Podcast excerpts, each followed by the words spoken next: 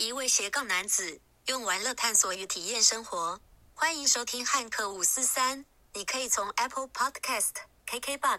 Spotify 等各大平台找到汉克，和他用魔性的笑声一起来笑看人生。线上的朋友，大家好。这一集呢，想要来跟大家分享怎么购买你的人身保险。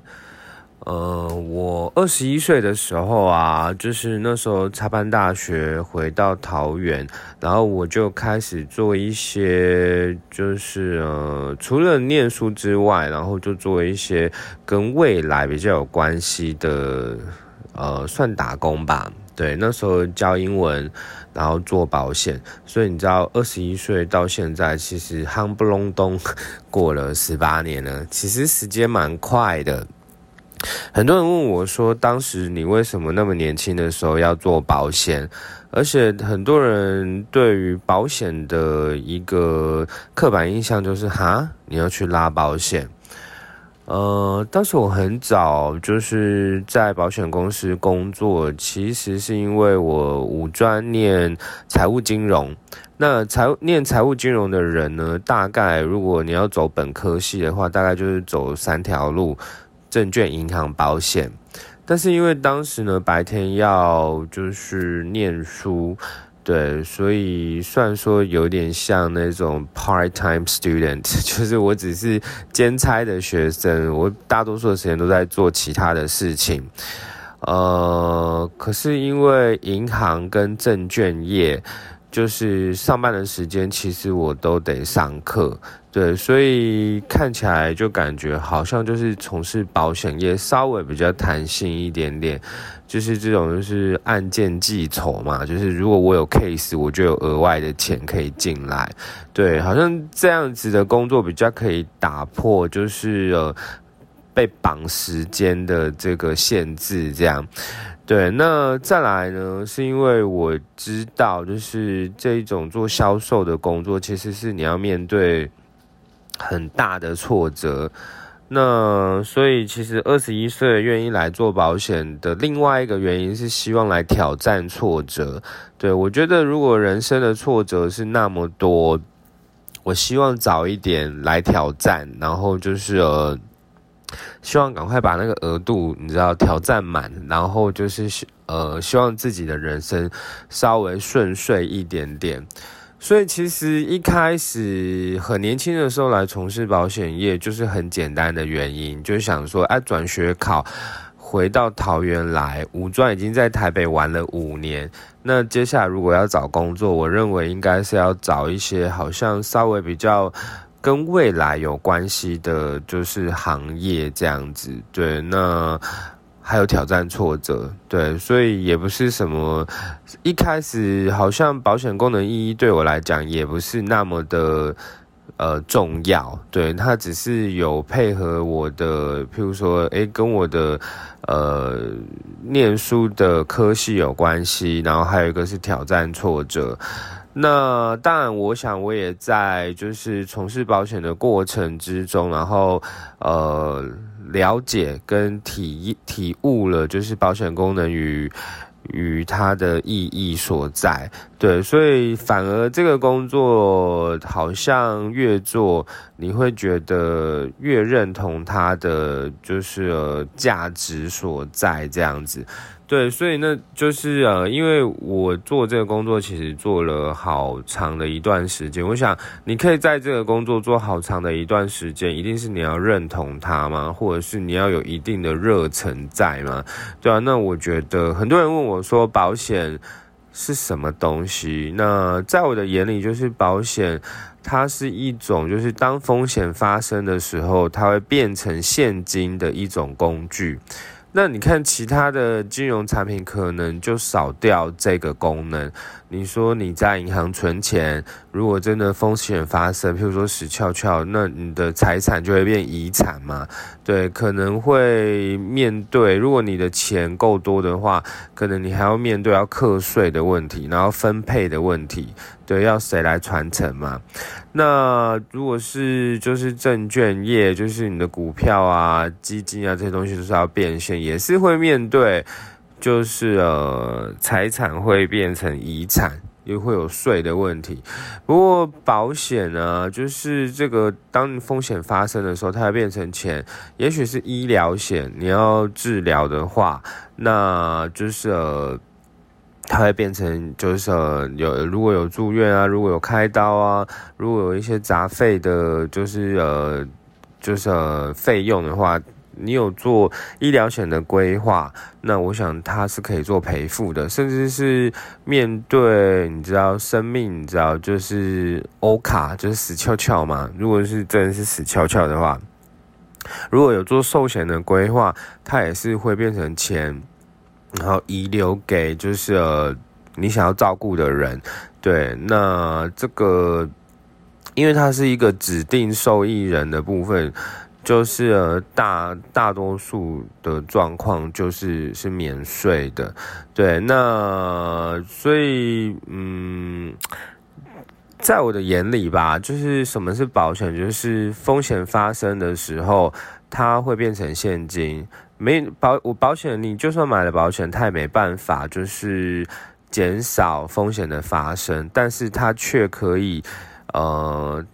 就是当风险发生的时候，就是降低你的损失，对，所以这个是我眼中的保险，对，然后我也蛮认同的。嗯，很多人就是因为不太理解就是保险，所以有时候就是乱买，然后因为我觉得这个东西稍微。它是有一点的复杂程度啦，对，所以我觉得很多人在第一时间，其实他就是信任，就是信任你，然后他也不太愿意花太多时间去了解保险的商品，然后有一些人是一直到风险发生的时候才发觉，哎，为什么这个没赔，那个没赔？嗯，我觉得录这一集也是想要教育，就是消费者吧。就是你在做消费的时候，你应该必须要花时间去了解。如果你一开始你都不不想要花时间去了解，然后就是风险发生的时候，你才怪东怪西怪业务员。其实我觉得你在怪业务员的呃那个点时间点。我觉得同时间你也要就是检讨一下自己。如果是你一开始在就是呃规划保险的时候，你是有认真去了解这一些呃东西的功能意义，然后就是呃因为保险有很多种啦，对，所以你你要想说你买一种保险然后可以包山包海，我觉得是有一点点困难的。我现在讲到这个，我就想到，就是很多年前我去做陌生店家拜访，然后曾经有一个大哥，他是开古董的，然后那时候我们去做陌生店家拜访，他就跟我讲说啊，你们保险都骗人，然后我就看着他说，我就说怎么样骗人？你要先听他的一些故事嘛，阐述嘛，然后他就说他妈妈买就是呃储蓄险，然后得癌症没有赔。储蓄险呢，就是是储蓄功能，对，就是它当然储蓄险它有一个险字，它是提供就是呃死翘翘，它有一个寿险的保障，对，就是一定要死翘翘才会赔一个钱。那癌症险是因为癌症衍衍生出来的一些相关费用，可能是癌症的住院、癌症的开刀。癌症的回诊，然后癌症的疗养，甚至是癌症的化疗、放疗、骨髓移植、抑肢、抑死、抑乳，甚至是癌症的死翘翘。大概癌症险就是赔这些吧。那你刚才讲了一个储蓄险，储蓄险它就是有一个死翘翘的保险。那如果你妈妈是就是呃。因为癌症要住院治疗，当然储蓄险怎么要怎么赔，你要怎么赔，对啊，所以就是我说，就是这个 case，就是我想要用这个 case 来跟大家分享，就是其实保险里面是有很多不一样的，就是呃细项，对，那当然你要做购买保险的规划，你就得去了解。那我相信，如果那个大哥他妈妈一开始。就是是了解这个东西，它是储蓄险是着重在储蓄功能，而不是在这个癌症险上面，那他就不会讲说保险是骗人的。对，那这个是我想说用一个小小的故事跟大家就是做一个开头。好，那就是再来呢，我想一定要进到就是今天的主轴嘛，是想要教大家保险怎么买。我想啊，现在台湾其实是进入一个所谓的高龄的，就是社会，也甚至是超高龄的社会。也就是说，在这一个就是呃社，在这个就是呃社会里面啊，其实。老人的，就是呃，就是说年纪上面，呃，老人的比例是多的，对，在台湾是这样，所以特别是你在面对这样的趋势之下，我们必须要做好几件事。你面对这个银色海啸啊，就是很多老人的这个年代。我想，我你要都靠政府来做，就是一些社会福利。我觉得其实是辛苦的，因为未来年轻人是比较少，老人是比较多，所以也就是说，未来的劳动力是比较少的。那你说新的一代，他们就是要养比较多的老人。我想未来政府对于这些劳动力课更多的税，这是一个趋势。那如果你是有家庭，你是有小孩，呃，你寄你寄望你的小孩可以就是呃抚养你，我觉得就是客观的角度来看，他们未来就是负担是会比较大。那我们能做的，其实除了寄望他们孝顺，可以养养就是呃养活就是这些老人之外。我觉得另外一个是，就是你知道，要期望别人不如靠自己，就是我们要趁自己有收入的时候去。做好就是呃相关的规划，所以就是面对这样的银色海啸呢，其实我们就必须要做好几件事。第一件事情就是呃你要把你你要存钱嘛，你可以就是老了很健康，老了不需要这些长期照护之类的，但是你不能避免的一件事是你一定要花钱，对，活越久你就一定要花钱，这些就是你必须要。在你有工作的时候去做一些规划，当然就是我想医疗险、长期照护险这个也是蛮重要的，对，所以这个是我们在面对银色海啸的时候，我们有在工作的时候要为自己做准备的。好，那就是以上呢，大概是我们在讲要呃，你要怎么规划你的就是呃人身保险之前，然后跟大家聊了一些相关的主题，这样，嗯呃，那现在接下来我们就要来跟大家就是分享说，哎，就是你的保险要怎么，你的人身保险要怎么买。那其实保险有很多种，有一种是财产的保险，那个是要跟产物保险公司买。那另外一种是就是跟人有关系的保险，那你就是里面就会牵扯一些人身保险的架构。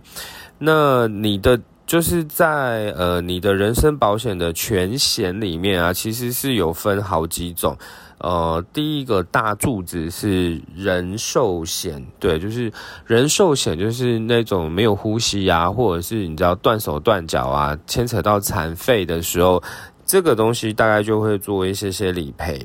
对，那我先告诉你们大的柱子，你有一点点概念，所以。就是像呃，你要买，你有买的储蓄险，或者是很这些年，就是有很多人在买呃所谓的投资型保险，就是可能会去投资一些基金，它大概都是属于人寿保险的范畴里面。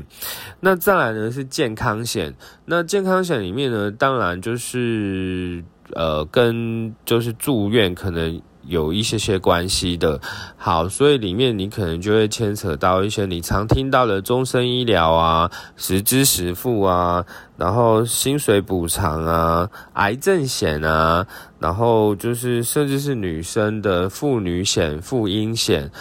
对，还有长期照护险、呃重大疾病险等等，这些东西其实都是在健康保险的范畴里面。那另外一个呢？保险里面还有另外一个柱子，第三个柱子是属于意外险，对，所以就是必须要意外事故衍生出来的死翘翘、住院，甚至是意外的实支实付，像跌倒、擦伤、手扭到、烫伤。呃骨折这些不用住院的意外，它也会去做赔付。对，所以就是其实保险里面它有三个大的柱子。我再说一次，人寿保险，然后健呃健康保险，还有伤害保险。对，那接下来呢，我想要花一点点时间跟大家就是解释一下，你常看到的一些保险，它是属于什么？就是三根柱子里面的，就是，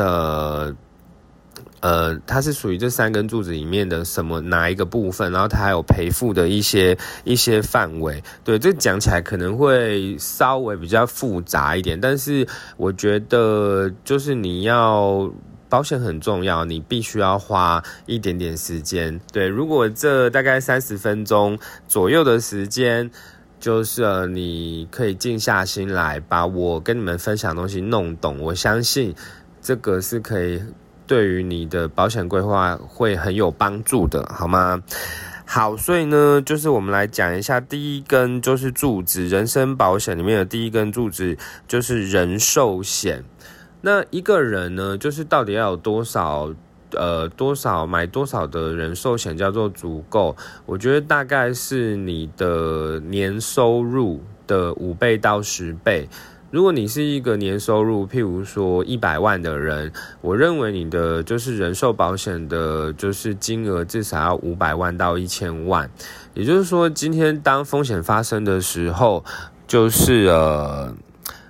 你有这个钱可以去呃给去照顾你你在乎的人。你走了五年到十年，他们其实是不太会影响这么这么多的。那当然，如果你是有一些其他的责任，譬如说，诶，爸爸妈妈在，你希望给他们一个孝养金，也或者说你自己是有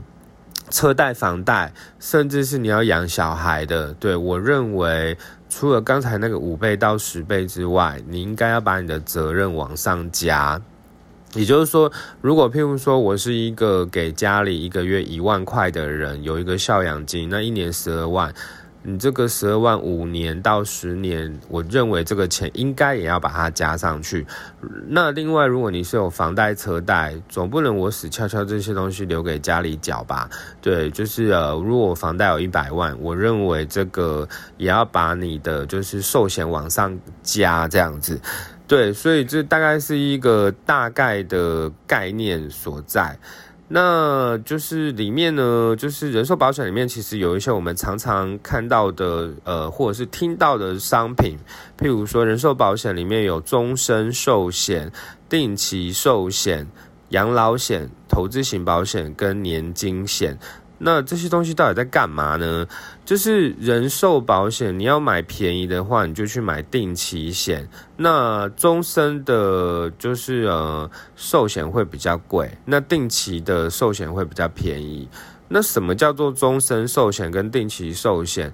呃，我打个比方来说，终身寿险就是像买房子一样。大概你买完二十年，可能那个你要缴房贷会比较贵一些些，但是这个房贷缴完，这个房子二十年就是这个是属于你的，对，所以终身型的寿险就是它可能也许是缴十年、十五年、二十年，甚至是三十年。它的保费会比较贵，但是缴完这个保障就跟你终身。对，那定期保险就像租房子一样，有租有保障，没租没保障。那而且可能他会面对一个问题，就是。就是会有一个，我真的想要缴钱的时候，房东不租我了。那就是定期保险，就是它在一个定期的时间以内，也许是十年、十五年、二十年、三十年，在缴费的期间内，你是有保障的。但是期间之外，那就没有保障了，对，所以就是就像租房子的概念，它会比较便宜一些些。那很多人这个时候就会问我说：“那到底是买买终身的好，还是买定期的好？”那这个不是就是。其实是没有结论的啦，应该是说看你的预算到哪边嘛。如果今天我预算多一点，当然是终身的。我觉得缴完一个期限，这个保障跟我终身，我会比较喜欢这样子。可是如果今天我是一个，我有很多开销，我就没有这么多钱可以买。终身呃买寿险的人，那可是你一直跟我讲说要买终身，我认为那个负担太重了，就是其实不会缴长缴久啦。那如果是没有那么多预算，当然就是做定期险啦。所以回到刚才那个问题，如果你问我说终身的好，定期的好。我认为还是要看你的预算，有规划、有签约的，就是最好，好不好？所以人寿保险里面一开始先跟大家讲到有终身型的寿险跟定期型的寿险，这个就是死翘翘会赔一个钱。那当然也有一个养老险，养老险就是我们比较常听到的储蓄险，它大概是着重在储蓄功能。那它会冠上养老险，就是你缴费期满，它就把钱还给你，这个合约就结束了。对，这样子的保险叫做养老险。那但是其实现在保险公司出的就是储蓄险，大概都是跟终身寿险做结合。就是也就是说，你缴费期满，你不解约，它基本上是可以让你就是继续摆，对，摆终身的。对，那现在保险公司好像出养老险，我觉得好像比例上面出的稍微比较少一点点。好，再来就是是投资型保险。投资型保险听名字就知道了，这个保险里面放在人寿保险下面，它当然有一个就是呃保障，就是死翘翘会赔一个钱，但是它前面是有投资型，所以这个这个钱是扣掉就是一些寿险保障的危险保费之外，它会让你去投资。那这投资什么？投资基金。对，那所以就是呃，那通常那个平台里面就是呃，卖这样子投资型保险里面，就是它就会有一些，譬如说股票型基金、债券型基金、平衡型基金，甚至是现在这几年其实是很流行，就是全权委托，就是你不懂直接交给投信公司去，就是帮你代为操作这样子。对，所以这个是投资型保险的部分。那再来是年金险，什么叫做年金险？它就有点像那种劳呃劳工保险啊，或者是什么公保啊、军人保险。你退休的时候，他就要一直给你一个钱，让你做退休规划用的。对，所以我们一般劳工，其实就是如果觉得劳工保险给的那个退休的钱有点少，其实是可以就是透过年金保险来做规划。好，所以以上呢，不管是终身寿险、定期寿险、养老险、投资型保险，或者是年金险，大概它都会投，就是提供你人寿保险的保障。好，那这是所以就是人身保险的第一个柱子，人寿险就是赔那个。呃，身故，然后甚至是残废，对它会有的保障是要买这个啦，人寿保险的部分。好，那再来，我们很常听到的是医疗保险，呃，这个是它的呃。它的它的就是呃完整的名字其实叫做健康险，就是你常常听到的医疗保险。所以这个里面呢，你会看到的一些东西是终身医疗、住院医疗、防癌险、薪资补偿、妇女险、妇婴险、长期看护险等等的，都是属于医疗险，呃，也就是说健康险的范畴里面。好，所以呢，就是这个里面当然也会有所谓的终身医疗跟定期医疗，也就是我们讲的住院医疗的部分。所以一样跟刚才那个就是呃人寿险是一样的，终身医疗就是你可能缴完二十年，然后这个医疗保障就跟你终身对，然后就是。住院医疗就是我们讲的定期医疗，它要有租有保障啦，它有一个就是年龄上面的上限，那就是我们常常看到的终身医疗或者是住院医疗，其实这大概都是有涵盖住院的日额，就是也就是说，如果去住一天院，那请你赔我，譬如说三千、四千、五千，这个叫做日额，对，那再来是手术。那保险公司的手术呢，就是大刀小刀赔的钱不一样，好不好？像可能譬如说拔拔智齿，或者是可能有一些譬如说皮肤上面长的就是呃粉瘤，就是弄完就走了，对，这种叫做呃门诊手术，弄完就走了。那更甚至是到更严重的，你必须要住院开刀。可能是像有一些人痔疮、什么十二指肠溃疡、溃疡等等那种，就必须得住院。好，所以就是住院的手术就会赔付的比较多一点点。那甚至是他会看什么样的部位，如果是心脏，对，要开刀，那可能就比较贵，他会赔比较多钱。对，所以不管你是买终身或者是就是定期的住院医疗，我想就是刚才讲的日额跟手术这两项都是有会赔付的。那就是现在其实健那个全民健康保险有很多东西是告诉你说，哦，你自己要负担。对，所以就是那。要看收据的实支实付，就是在定期的住院医疗里面会做赔付，所以就是我认为就是终身医疗，你有那个预算你可以做，但是定期的住院医疗这是一定要做的，对，因为全民健康保险的负担很大，所以就是它是有越来越多东西是要叫你自己去呃。就是负担的，对，自付你要自己去负担的，那这个部分就是要看收据。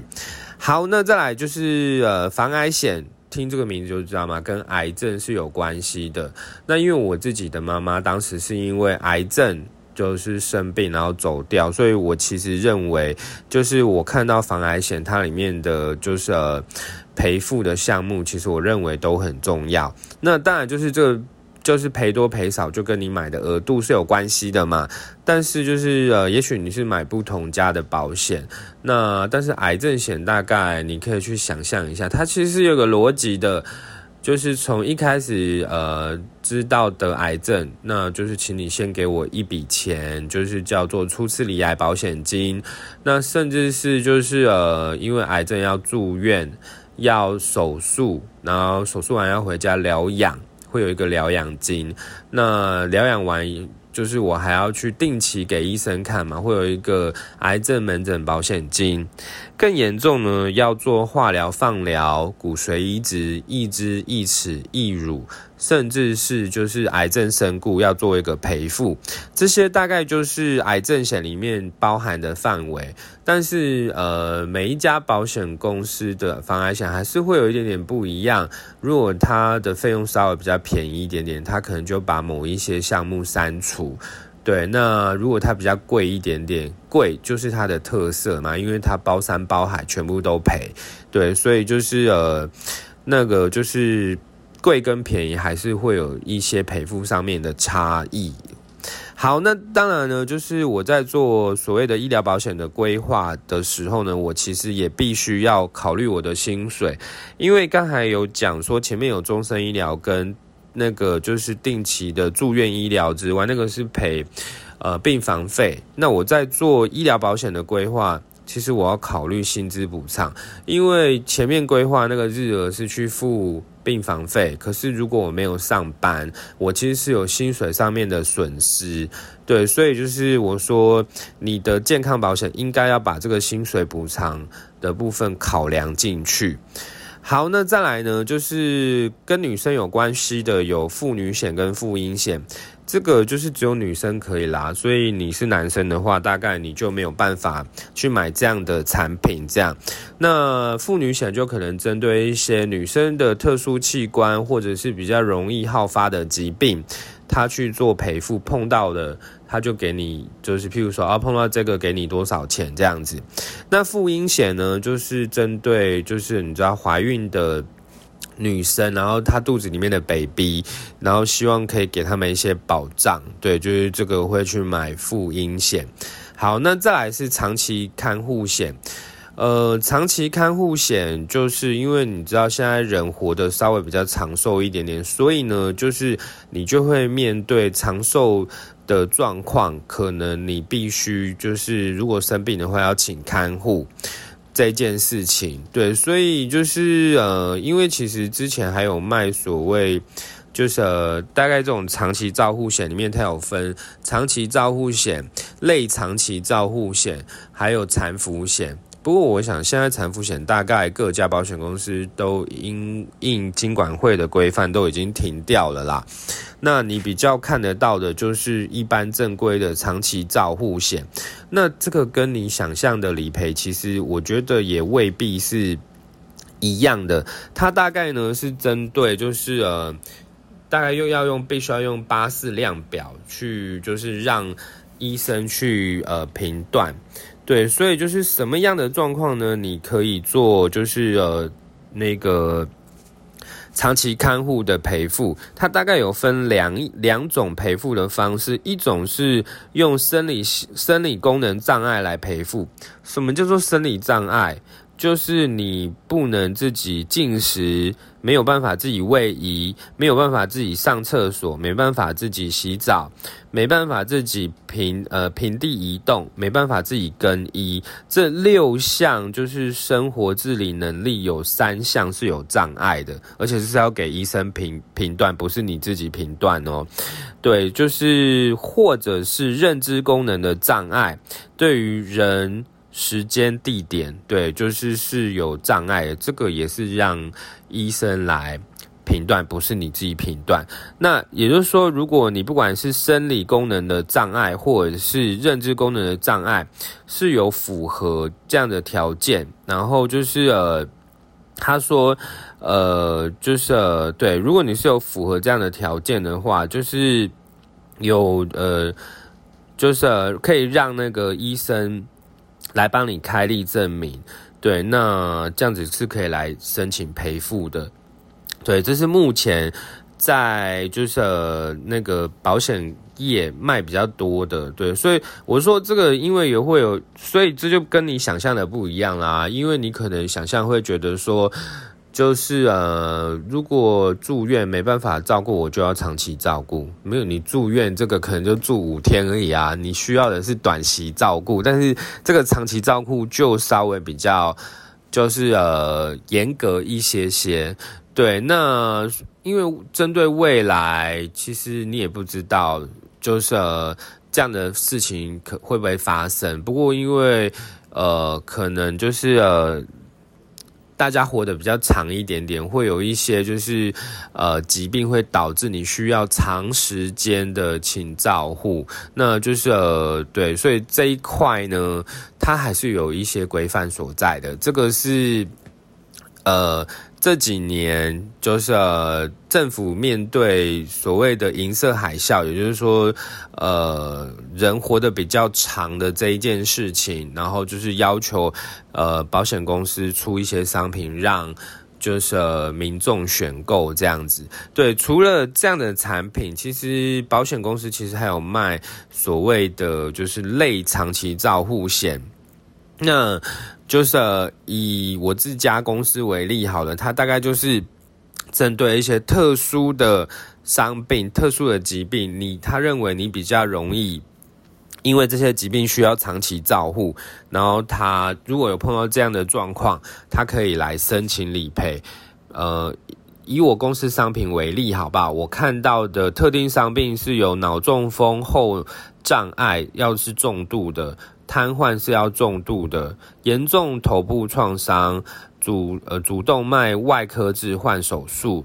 严重再生不良性贫血，严重的阿兹海默症，然后就是重度昏迷。重呃严重的运运动神经元疾病，就之前那个什么不是有淋冰桶的活动吗？他们就是这个在讲这个疾病，然后多发性硬化症、肌肉严重肌肉失养症，然后严重。巴巴金氏症，然后严重的类风湿性关节炎，你听到都是严重啦，但就是你要赔这个长期照护，当然是要严重的。如果就是不严重也要赔，那我跟你讲，保费就就是不会是这么便宜的啦，保费会更贵。就像你的医疗保险，基本上我们一般去看就是。感冒这种当然不会赔啊！如果你连这种感冒这么小的疾病你也要赔，那我跟你讲，保险公司的保费就一定会变得很贵，对，因为它要包山包海啊，所以它一定是就是在理赔上面会有一些限制，所以它的保费才会稍微比较大家可以接受啊。如果所有东西都要包，那恐怕就不是像你想的这么就是便宜这样子，对，所以其实呃。刚才你看，就是我讲了很多东西，都是在所谓的健康保险、医疗保险里面有的东西，它就这么多项了。所以就是，如果譬如说你没有特别规划长期照护险，那当然就是这种看护的钱，你要怎么叫保险公司出呢？是不是？好，那所以我们刚才花了一些些时间讲了医疗险，也就是健。健康险里面的一些内容，这是第二根柱子。那第三根柱子呢？里面我要讲的是伤害险，就是我们常听到的意外险，里面有身故残废、呃意外薪资跟意外医疗的部分。那身故残废就是因为意外造成的，你知道死翘翘，甚至是断手断脚，这个会赔付。啊，这个是意外险。里面会就如果你买意外险这一块会再再再多赔的，那再来是薪意外薪资，那就跟前面一样嘛。如果我因为意外要住院的话，你要考虑我的就是呃就是薪水的损失。那再来是意外医疗这一项，我认为它非常的重要，就是像那种跌倒、擦伤、手扭到、烫伤、骨折，这不需要住院。可是呢，如果我有买意外实支实付，就是这个所谓讲的意外医疗的部分，它是可以来就是申请的，而且像这这一块其实是非常便宜的，它是属于一个 CP 值很高的保险的部分。对，所以就是呃，伤害险稍微讲的比较简单。对，那它就是刚才我我刚才有就是讲的就是它赔付的范围。好，那就是。保险里面呢，其实还有一个东西啊，除了刚才我讲的人寿保险、健康保险、伤害保险之外，里面还有一个东西叫做豁免保费。什么东西叫豁免保费呢？就是呃，我认为它是保险中的保险。呃，我举个例子好了，如果爸爸帮小孩买保险，那就是小孩是标的物嘛，也就是说小孩出了什么事情。才会赔钱嘛？但是今天一个问题来了，如果爸爸出事了，爸爸没有办法缴保险费用，那这个保保单就会失效停，就是就没有失去，它就没有保障了嘛？那要怎么解决这个问题？就是去买所谓的豁免保费。那以我们家公司。来做一个例子好了，就是我们家的豁免保费，其中一个商品它可能有包含的保障比较广，就是说那个腰保人，也就是以我刚才的那个例子，爸爸帮小孩买买保单这个例子来说，就是如果有买豁免保费，爸爸真的怎么样，这个保险就不用不用付钱。那譬如说第一个，爸爸死亡，你有买豁免保费，那就是这个保险我们公司来出。那再来就是第二个是就是呃要保人，也就是说那个爸爸一到六级残废，对，就是这种什么断手断脚啊，这个有点严重的那一种状况发生，不用缴了，我们公司来缴。那第三个呢，那个爸爸如果重大疾病，可能是癌症，吼。像类似这样的事情来买，那就是呃重大疾病发生的时候，你有买豁免保费，就是你不用缴了，我们公司来缴缴钱，让这个保障继续存在。对，所以我认为这个东西叫做保险中的保险，对，这应该也是必须要规划进去的。对，那今天录这个 podcast 好像时间稍微长一点，对我们录了已经三十八分钟多了，对，但但是我觉得这一集的内容应该是蛮值得，就是你花一些些时间去聆听，好不好？就是，因为我觉得保险很重要，对，不管是买哪一家的保险，但是各个保险公司的商品都是用这个架构。去就是出商品的，对，所以就是如果你有一些些这样的架构，